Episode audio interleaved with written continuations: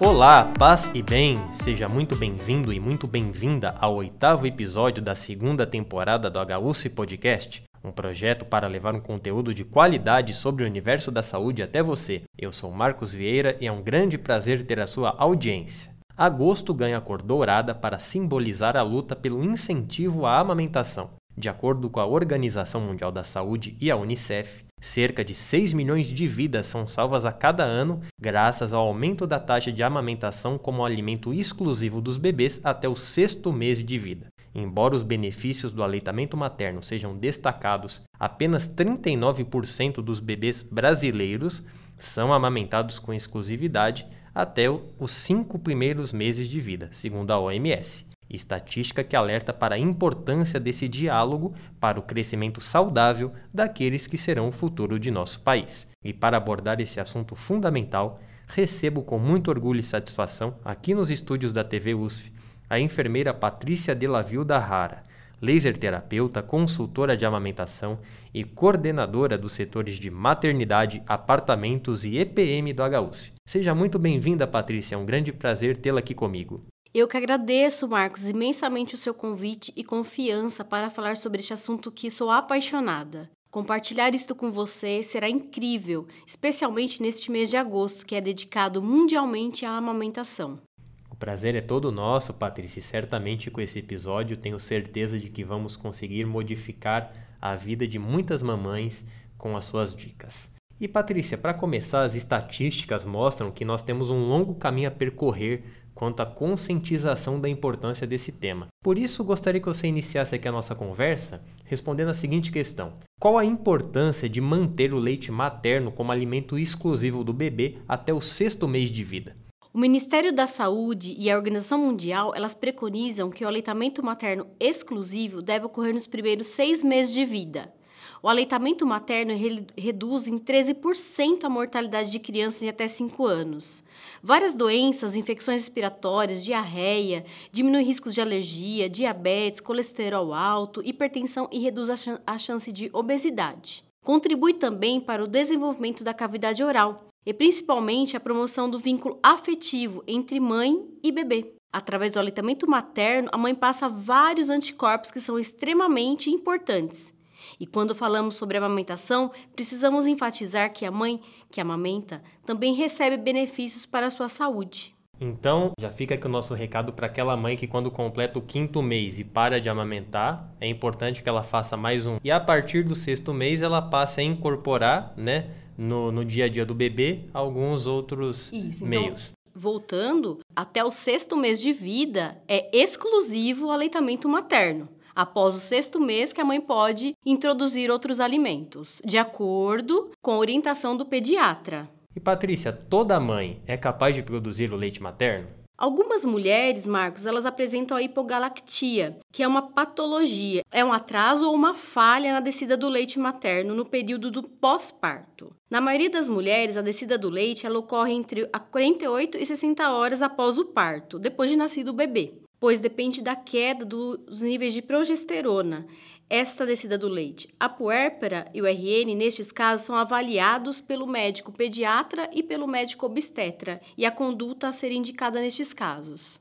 Muito interessante. A partir que o bebê ele está ali no primeiro contato com a mãe, o leite está dentro, só que corre-se o risco de não chegar até ele e nisso a importância né, dos bancos de leite, de outras alternativas, né, Patrícia? Para que o bebê tenha esse início de vida saudável, ainda que a mãe não seja capaz de amamentá-lo, né? No início, a mãe produz o colostro e não é o leite, é o colostro. E essa descida do leite é só após 48 horas a 60 horas do nascimento mesmo. Perfeito. E Patrícia, nesse processo, né, tão tão bonito, né, entre mãe e filhos, algumas mães ficam com receio, né, de, de acordar o bebê para que ele possa ser amamentado.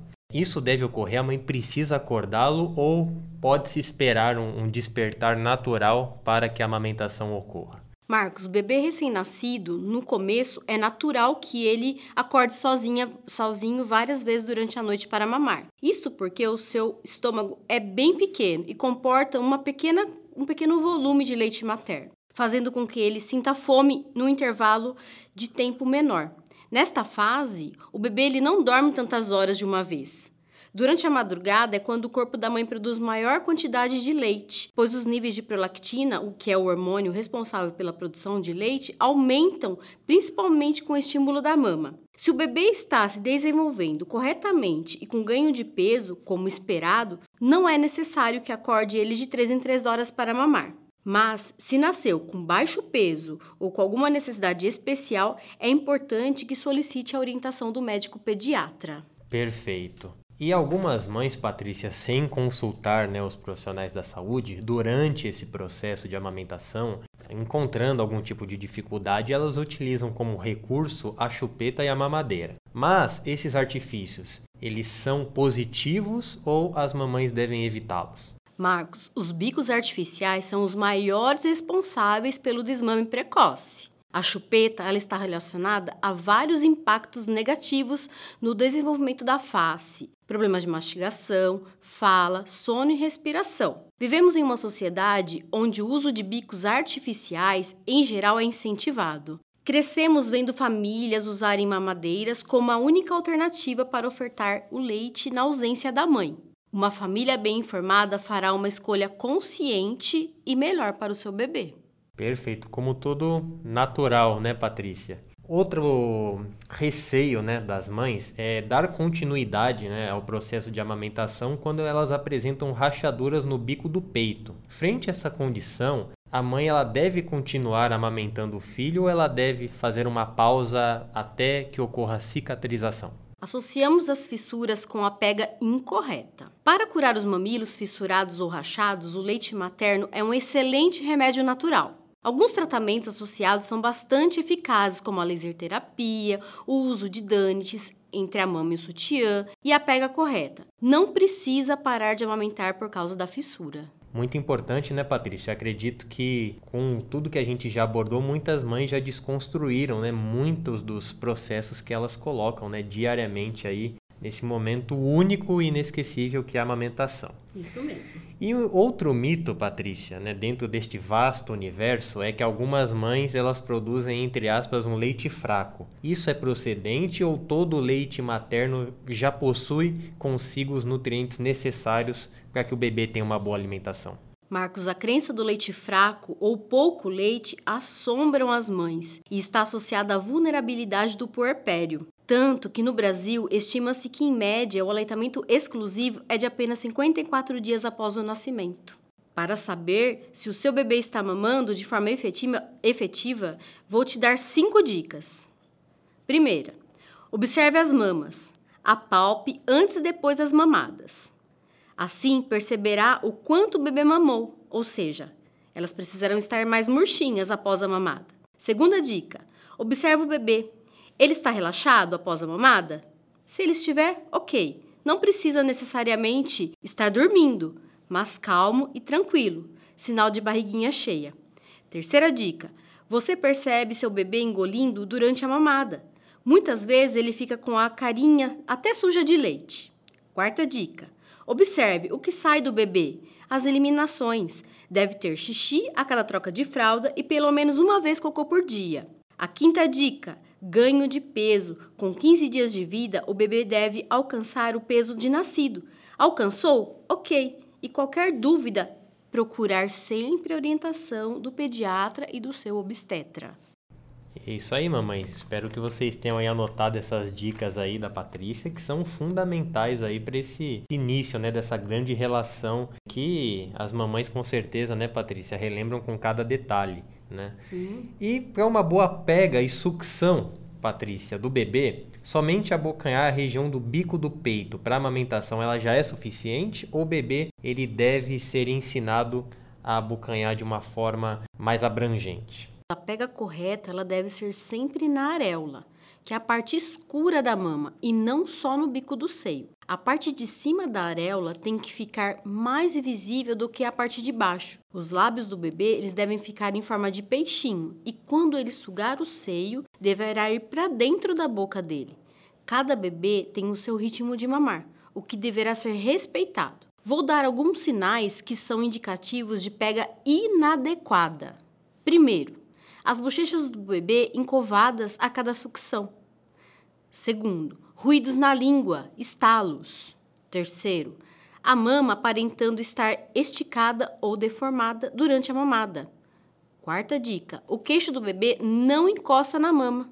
A observação da pega do bebê ela é muito importante. E Patrícia, depois dessa aula que você ofereceu aqui para os nossos ouvintes, que certamente vai fazer a diferença na vida das famílias que acompanham aqui os nossos episódios, eu agradeço por você ter topado o nosso convite, deixo as portas abertas aqui e queria que você desse um recado final aí às nossas mamães e a quem com certeza teve a sua vida modificada para melhor com as suas dicas de amamentação. Eu gostaria de lembrar a todos que neste mês de agosto o time de amamentação HUSF ficará à disposição do dia 1 ao dia 5 com palestras, oficinas direcionadas às puérperas internadas na instituição. E também para você que está ouvindo o nosso podcast, se tiver alguma dúvida sobre amamentação, pode enviar através dos nossos redes sociais, que o time Amamentação HUSF sanará dúvidas durante este mês considerado o mês dourado. O importante é dizer que a amamentação é uma responsabilidade de todos estimular e protegê-la. Perfeito. Então as nossas mídias sociais para você, mamãe que quer tirar sua dúvida, no Instagram é o arroba braganca, sem o cedilha, e o Facebook barra HUSF de Braganca Paulista. Por essas duas redes sociais você pode mandar o seu comentário, a sua mensagem, o seu direct que nós redirecionaremos ao time amamentação que a Patrícia conduz com muita maestria aqui na nossa instituição.